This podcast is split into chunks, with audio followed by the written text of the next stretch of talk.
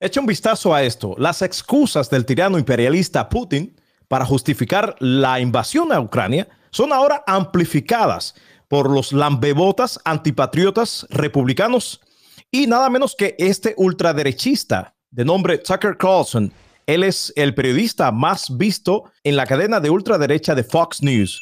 Este señor es nada menos que el nuevo portavoz de Putin acá en los Estados Unidos y el trabajo lo hace completamente gratis. El, Putin no le paga nada a este señor por lamberle la bota y dejársela completamente limpia. Actual threat. Why would we take Ukraine's side? Why wouldn't we on Russia's side? I, I don't. I'm totally confused. So much, and I, I think we should probably take the side of, of, of Russia uh, uh, if we have to choose between Russia and Ukraine. That is my view. But Ukraine and Russia. Because, and I'm serious. Like, why do I tell you why. And why shouldn't I root for Russia, Because- which I am? Ahí está. Y eso es solamente parte, ¿ok? Estas son las propagandas y excusas del tirano invasor Putin para justificar la invasión a Ucrania, que todas las noches este señor Tucker Carlson amplifica en su show en Fox News. Y voy a desmentir toda esta propaganda que se está viendo en el Internet y que está eh, obviamente eh, amplificando eh, Tucker en su show. Pero antes, la lista de las principales excusas, ¿ok?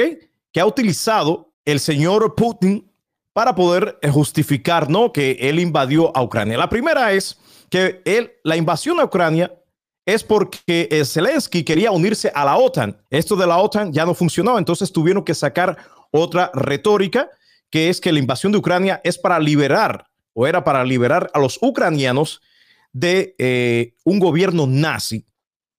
Esto lo voy a desmentir también. Y la tercera excusa es de que la invasión a Ucrania es porque Ucrania tenía o tiene armas biológicas y de destrucción masiva. Todo esto lo voy a desmentir a continuación. La primera excusa, ¿no? Esto acerca de que Zelensky quería unirse a la OTAN, lo cual es verdad, pero hay que recordar que el 14 de febrero de este mismo año, una semana antes de la invasión, Zelensky se reunió con el canciller alemán Scholz. En esta, en esta reunión, claramente el canciller dijo lo siguiente, y esto lo reporta el país, le recordó a Zelensky que la entrada de Ucrania a la alianza, o sea, a la OTAN, no está ni mucho menos cerca, o sea, que no era parte de la agenda, a pesar de que en esta reunión se habló que ya se había sacado de la mesa el hecho de que Ucrania pudiera ser parte de la OTAN. De todas maneras, una semana después, Rusia invade Ucrania. La segunda narrativa, la segunda propaganda, la invasión de Ucrania es, eh, dice, según Putin, ¿no? La invasión de Ucrania es para liberar a los ucranianos de un gobierno nazi. Ese fue el momento en el que, no sé si recuerdan, porque yo sé que mucha gente ahora no se, se- ha olvidado, ¿no? Pero esto fue lo que dijo, según reporta la BBC de Londres, esto fue lo que dijo Putin, ¿no? He tomado la decisión de llevar a cabo una operación militar especial. Su objetivo será defender al pueblo que durante ocho años ha sufrido persecución y genocidio por parte del régimen de Kiev. Para ello, apuntaremos a la desmilitarización y desnazificación, o sea, remover todo lo que tenga que ver con los nazis, dijo Putin. Ahora, sin embargo, al acusar al gobierno ucraniano de ser nazi sin ninguna prueba de ello, reporta BBC, Putin fue más allá de las preocupaciones prácticas por la seguridad del país y movilizó una serie de conceptos y hechos históricos para justificar, esta es la palabra, justificar ante el mundo y en especial ante el pueblo ruso las acciones militares contra un pueblo igualmente eslavo.